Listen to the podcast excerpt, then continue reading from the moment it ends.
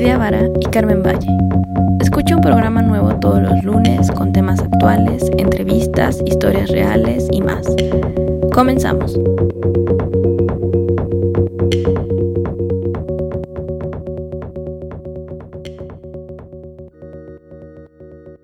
Buenos fríos días, Carmen, ¿cómo estás? Hola Orquídea, muy buenos días. Sí, pues está nubladito, pero se disfruta también así, ¿no? Con lluvia.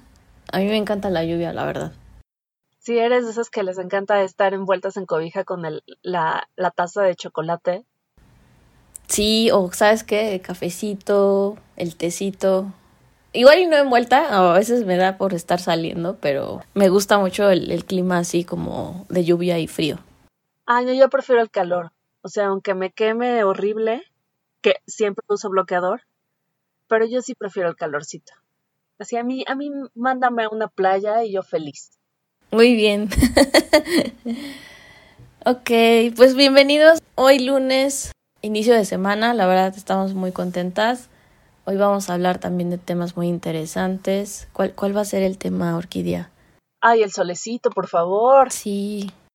Pero bueno, no de playa, sino ¿qué pasa con estas ciudades eh, que están entre montañas o qué pasa con, con cómo podemos tener sol o cómo podemos tener un poquito más de luz natural, pero en estos lugares donde no llega eh, normalmente. Sí, hablando del frío, ¿verdad? También eso es como complicado en algunas zonas del mundo. Es, es curioso, ¿no? Ver que estas ciudades que se construyeron entre montañas o de acuerdo a la posición del sol que no les llega a dar luz solar, pues bueno, también afecta un poco la vida de esas zonas. Sí, totalmente. De repente te pones a, a pensar, o bueno, te preguntas, ¿y cómo es que quedaron aquí? O sea, pero. ¿por qué habiendo otras, otros lugares, no? Sí, posiblemente, no sé si fue una coincidencia de que dijeron, vamos a fundar una ciudad y aquí nos quedamos, o en ese momento había muchos recursos donde el pueblo empezó a, a crecer, a emerger y de momento pues ya obviamente todo va cambiando, pero pues todavía existen. Sí, y es sorprendente estas. Por ejemplo, hoy vamos a hablar de dos ciudades y de algo nuevo que se está haciendo, que no vamos a hablar de la luz del sol, sino de, bueno, sí, más o menos, es luz, luz de sol reflejada, pero no tanto de día. A ver, vamos a explicar un poquito de contexto. No sabemos exactamente por qué estas ciudades se fundaron ahí, ¿no? Pero actualmente empiezan a tener una necesidad porque, bueno, en el caso de esta ciudad que, que es en Italia, yo ubico esta ciudad, ¿no? Que se llama Viganella. Es, es una ciudad que hoy en día tiene cada vez menos habitantes precisamente porque este efecto de no tener luz, como que a la gente la va, no sé, yo tengo que irme a otro lugar porque eh, literal el, pueblito no recibe luz, también un efecto de depresión, ¿sabes? Y entonces se van a buscar a otras ciudades a donde se haya más movimiento, entonces es un poco como hasta tétrico ver que de repente esta ciudad se está quedando abandonada, ¿no? Y han tenido que hacer un gran esfuerzo para que siga viva, para que siga activa como, como ciudad. No es una ciudad muy grande, es muy, muy pequeña. Está entre montañas prácticamente. Entonces, imagínate que ahí nunca, nunca pega el sol y el resto es no oscuridad total, pero siempre está, ¿no? Sin sol, sin luz natural. Y échale también. Ajá, exacto. Lo que se refleja, ¿no? Y échale también que o sea, si llueve, si cae nieve y eso, pues todavía está más, este, hay menos luz natural. Sí, como nada más la luz del cielo. Ujú. Así es. Entonces, el esfuerzo del gobierno que ha estado haciendo ahorita, bueno, pues ya en el 2017, literal, dijeron, ¿qué hacemos, no? Resolvemos esto, ¿qué, qué ponemos, no? Porque, pues no hay sol, la gente está triste, deprimida, y, y, pues no podemos no podemos seguir así la, la, gente se sigue yendo del pueblo. Entonces que tenemos que hacer algo porque esta ciudad pues tiene que mantenerse activa. Bueno si Drácula o alguno de sus familiares quiere visitar Italia ya sabemos a dónde pueden ir. Entonces hablando de este tema de la luz artificial pues literal se hicieron un sol artificial pero cómo lograron ese sol artificial construyeron un espejo de aproximadamente 5 por 8 metros y le colocaron en la montaña Pero este espejo es construido a través de un mecanismo que se controla. Entonces lo que va haciendo es que este mecanismo va girando con respecto al sol y lo que hace es reflejar la luz solar y lo orientaron para que llegara a donde está la plaza central del pueblito, ¿no? donde está la iglesia, donde se desarrollan gran parte de sus actividades. Este espejo tiene un mecanismo, tiene, está hecho, por ejemplo, de acero buñido y está compuesto por 14 paneles más o menos, ¿no? Entonces ocupa un área como de 40 metros cuadrados para que por lo menos e, esa área se refleje a distancia hacia donde está la plaza central del pueblito. Obviamente, sí es un, pues sí es ingeniería aplicada ahí 100% y le tienen que estar obviamente dando mantenimiento. Ahora, esto sí tiene costos altos, ¿no? Por ejemplo, hablan de que este espejo gigante les costó más o menos unos 99.900 euros. O sea, entonces te estás imaginando que no es cualquier cosa. Para llevar, ¿no? Ajá. Y además, o sea, está pesado y imagínate un espejo ubicado a 870 metros por encima del, del pueblo. Entonces, está atrevido también a hacer este tipo de intervenciones que son más artificiales porque se necesitan para que la misma ciudad pues tenga luz. Wow. Bueno, pues es que, así como me lo cuentas, hay otra ciudad en Noruega que se llama, espero pronunciarlo bien, Ryukan, pero con J. Y entonces, esta ciudad en 2013, o sea, ni siquiera fue hace mil años, fue en 2013 que dijeron, bueno, pues vamos a darle un poquito de luz. Y hicieron lo mismo, instalaron espejos para, y por medio de los espejos em, lograron que la ciudad tuviera sol. Este es un pueblo que está rodeado por montañas y no ve el sol en invierno. Entonces pusieron tres grandes espejos que ellos podían controlar para que reflejaran el sol a la plaza del pueblo. ¿No? O sea, ni siquiera es como eh, todo el pueblo. No, no, un pedacito, pero creo que con ese pedacito, y si es un pedazo central en el que saben que todo el mundo va, por un momento sería suficiente. Sí, seguramente más o menos están activos estos espejos. Por ejemplo, el de Viganela está como que funciona así súper bien de las 9 de la mañana a las 3 de la tarde, que es como el mayor auge del, de la luz en esa zona.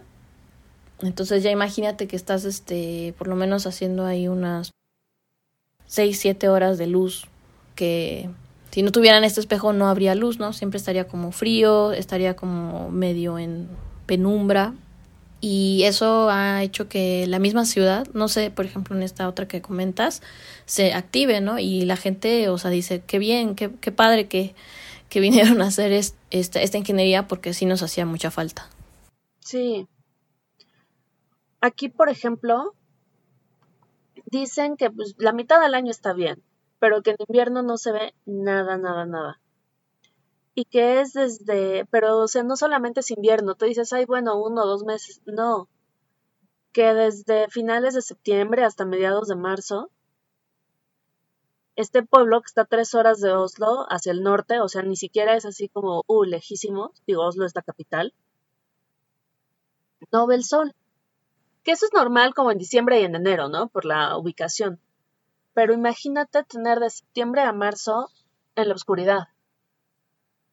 Entonces, cuando se los ponen, pues la gente se sintió asombrada y dijo, eh, eh, me encanta, o sea, es, es un poco más confortante. Dicen que de alguna forma ya se acostumbran, pero que es más confortante no solamente físicamente, sino mentalmente. Sí, no, es que seguramente afecta directamente al, al ser humano y ya hablábamos de este tema del ritmo circadiano, que ya lo hemos hablado en otros podcasts anteriores. Y es eso, ¿no? Yo conocí amigos que vivieron en esas zonas donde el sol está limitado y me decían, Carmen, es que me tengo que vitaminar. Así. Porque si no, entran en estados depresivos, precisamente por la falta de sol y de luz. Entonces me dice, me tengo que poner colores brillantes. Y yo no, o sea, como que para que el cerebro se un poco se reactive, ¿no? Y no sienta que todo es así pálido, sin sol. O sea, sí, sí está comprobado que el sol lo necesitamos. Entonces, imagínense en estos países donde a veces el sol es más limitado, la gente tiene que buscar otras maneras para poder estar bien, ¿no? Porque estar en estado depresivo no me lo, no me lo imagino. Puede ser como pues, un caos social también. Sí, totalmente. O sea, solamente imagínate la cantidad de dinero que se tiene que invertir en salud. Sí. Y si son unos, son pueblos que están rodeados por montañas, pues podemos pensar que están un poco alejados. Entonces no es em, como que no sería tan fácil como vivir en una ciudad. ¿No? Que de alguna forma en una ciudad pues te estás, o sea que sí te pega, pero tienes más distractores. Sí, bueno, y el efecto es este, por ejemplo, en esta ciudad italiana, literal, hay gente que empieza a migrar a otro lugar porque, bueno, la, la misma, el mismo espacio y el mismo momento que está causando todo esto, pues dicen, no, sinceramente tenemos que emigrar a otro lugar, ¿no?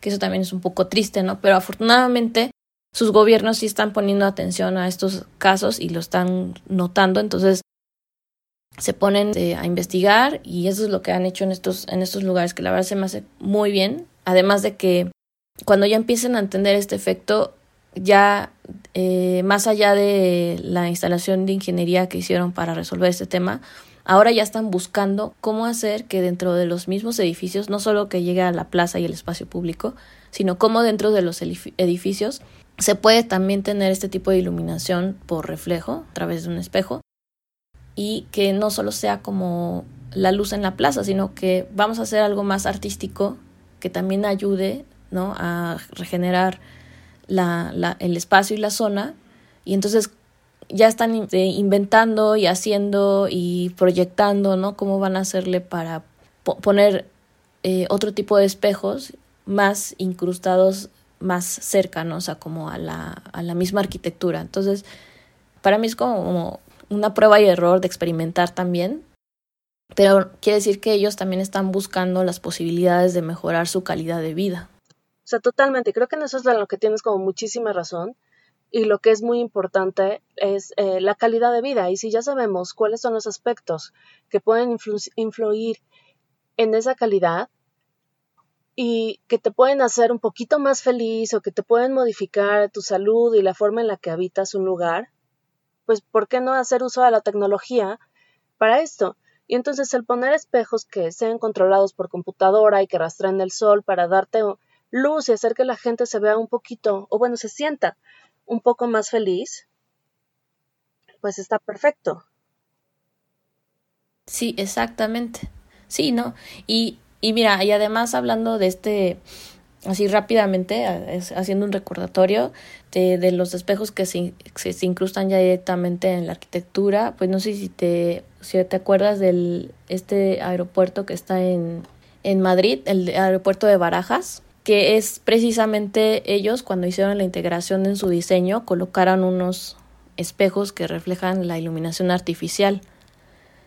Ese proyecto es muy interesante porque también es una muestra clara de cómo se está haciendo el uso de estos de estos espejos ya más bien dentro de la arquitectura, ¿no? Entonces podemos decir, sí, sí, sí fue un tema más de diseño, porque no querían ver eh, por el tema de la estructura esta que, que está cubierta, Ahí sí entiendo que el diseñador quiso mantener como muy, muy limpia esta cubierta sin que tuvieras objetos, este, lámparas, ¿no?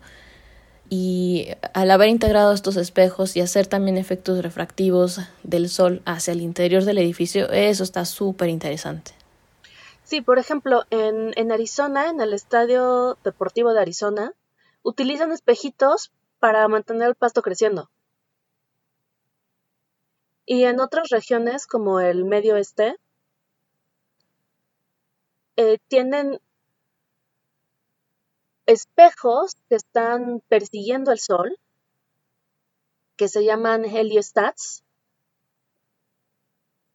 y los utilizan para las turbinas, para, para recolectar, eh, o sea, en plantas de energía Entonces está padre porque ya no solamente los están, o están utilizando esta misma tecnología, pero no solamente como iluminación, que es lo que a nosotros nos interesa ahorita, sino también de forma energética. Sí, pues hacer uso y del, de la fuente eterna que podríamos decir que es el sol. pues más bien, qué inteligentes estamos siendo para poder aprovechar todo esto y que de alguna manera sí está impactando en la, en la manera en cómo vivimos. Y de hecho ya se están haciendo cosas mucho más como, yo diría hasta espectaculares, gigantes, o sea, se está haciendo un mundo de investigación y de creaciones, como lo que está sucediendo en China, no sé si sabes de ese tema. Uy, sí, sí, pero bueno, eso es como la luna artificial por medio de espejos. Pero antes de eso, no sé si sabías que los rusos lo intentaron en el 93. ¿En serio? No. Sí, Órale. Sí, pues resulta que Rusia trató de iluminar zonas remotas de Iberia, de Iberia y Rusia con un espejo en la estación espacial Mir. Y dicen que daba la luz equivalente a tres y cinco lunas llenas. Wow. Se imagínate una lámpara ahí. Sí. No, es increíble. Y pues dijeron, no, pues sí se puede, pero luego vinieron las sí, Ya valió. Y no contaban con ellas. y valió. Y ya hay unas horas después llegó la atmósfera terrestre y pues ya sabes que destruye todo y pues, ahí lo dejaron, ¿no? Pero esto fue importante porque fue un antecedente para esto que están haciendo o que quieren hacer los chinos. En algún momento fue la gran noticia y se supone que se debió de haber instalado el año pasado, pero como el año pasado fue de chocolate, la verdad no se sabe en qué se quedó este proyecto. Se rumora. Se rumora que existe una, una segunda luna en China. Ajá, eso también es muy interesante. Poder lanzar un satélite que tenga esta capacidad de estar orbitando alrededor de la Tierra y que en algún momento siempre esté direccionado hacia donde está la posición del Sol para poder reflejarla hacia la Tierra, eso está impresionante. O sea, no estamos hablando de nivel terrestre, ya estamos hablando del nivel espacio. Sí, sí. Y bueno, te cuento. Esto no fue como para Shanghái y estas partes que nosotros nos imaginamos super iluminadas, sino para una eh, para Chengdu, que es la capital de la provincia de Sichuan. Es la quinta ciudad más poblada de ese país, con 10 millones de habitantes. O sea, ¿cuál es la diferencia de ahí con estas, estos, estos pueblos que nosotros estamos viendo en Italia y en Noruega? Que tienen, bueno, no sé el de Italia, pero el de Noruega tiene 3.400, una cosa así, personas. Entonces aquí ya lo están haciendo para 10 millones de habitantes. Está impactante. Imagínate la cantidad de ahorro, o sea, si lo logran, la, el ahorro energético que van a tener, ahí me imagino que es por eso, ¿no? Porque ahí ya la población es demasiado grande y entonces los recursos que se necesitan para poder tener acceso a todos los servicios son demasiados. Es el opuesto a lo que sucede en estos países europeos. Exacto. Ahí más bien es como lugares de muchísima concentración de población. Y, o sea, está cañón. Sí, claro. Entonces aquí lo están haciendo por ahorro energético. Porque dicen que las luminarias que están utilizando son muchísimas. Y que si esto funciona, se van a ahorrar 170 millones de dólares en energía. Wow.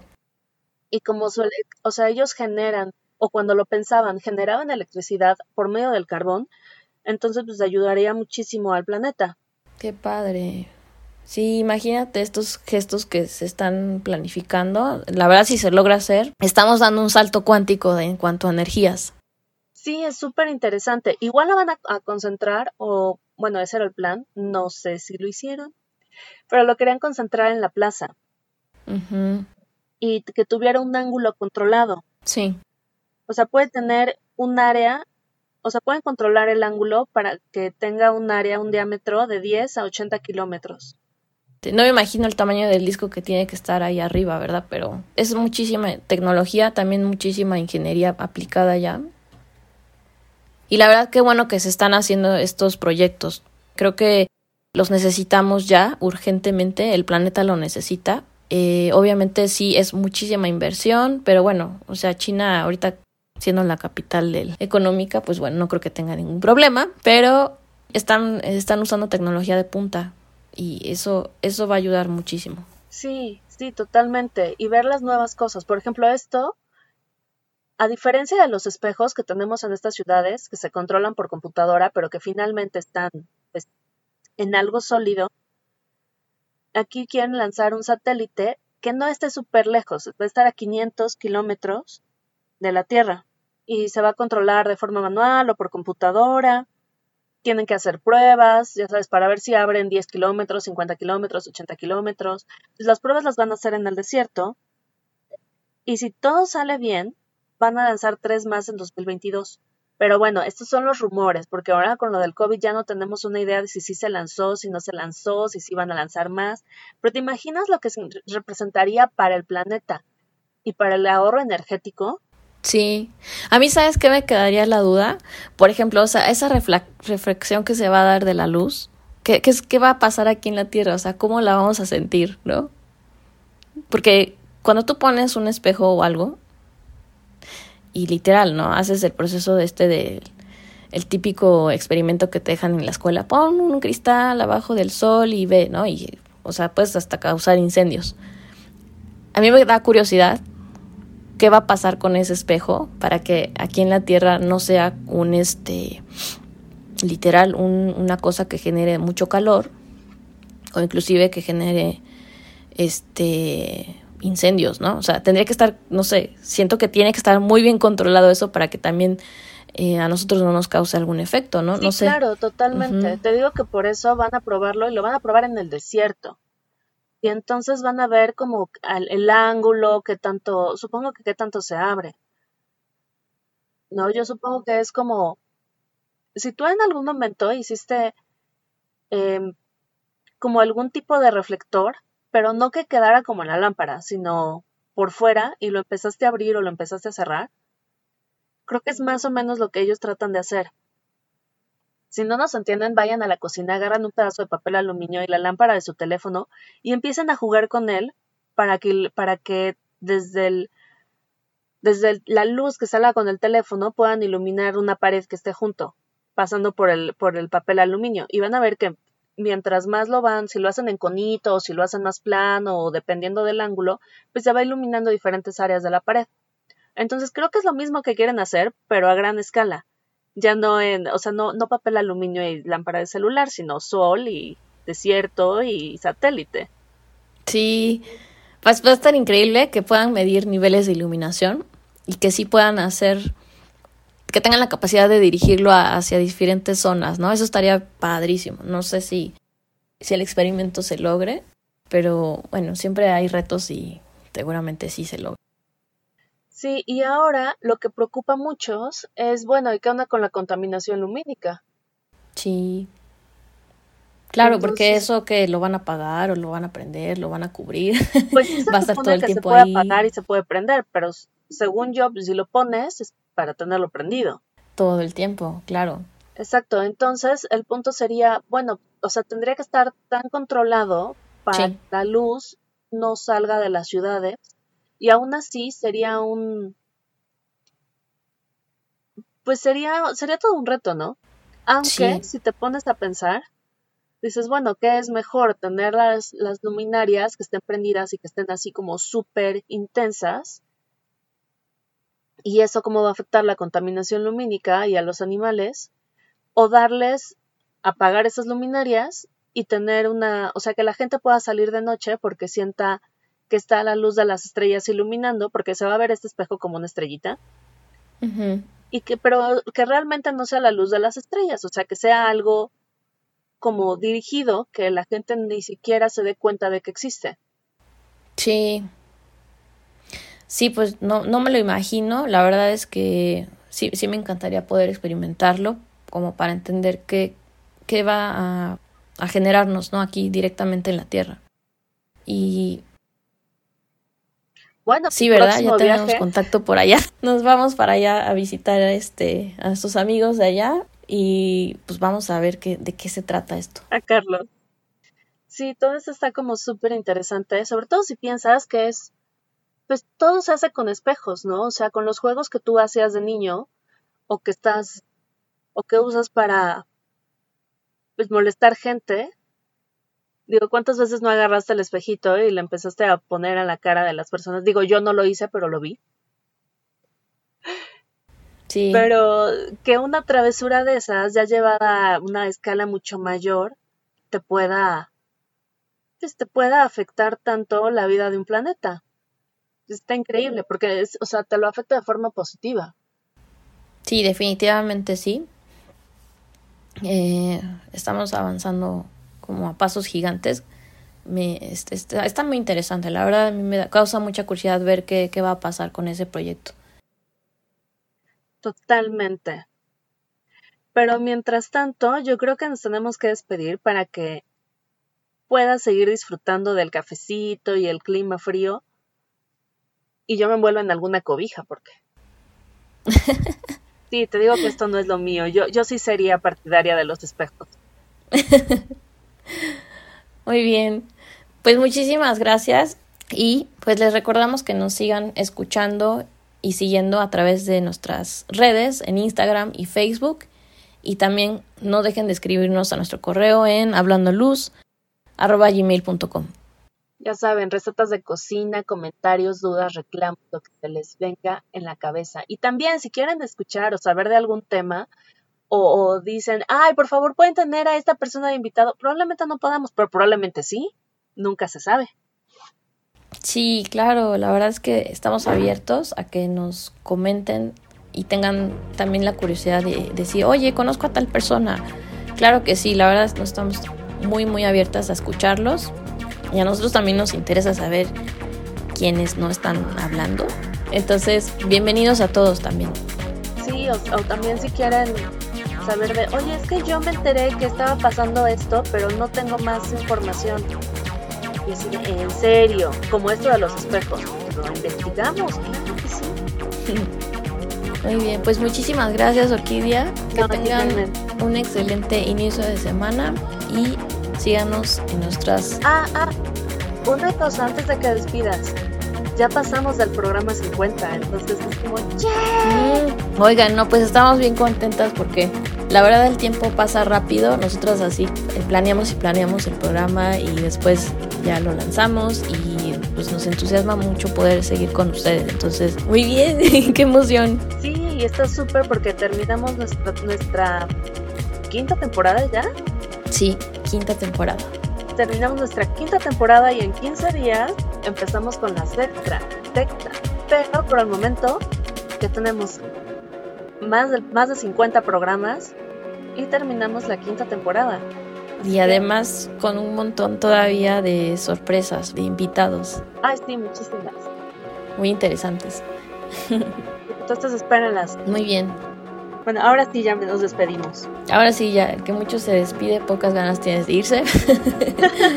Gracias, buen día a todos. Bye bye.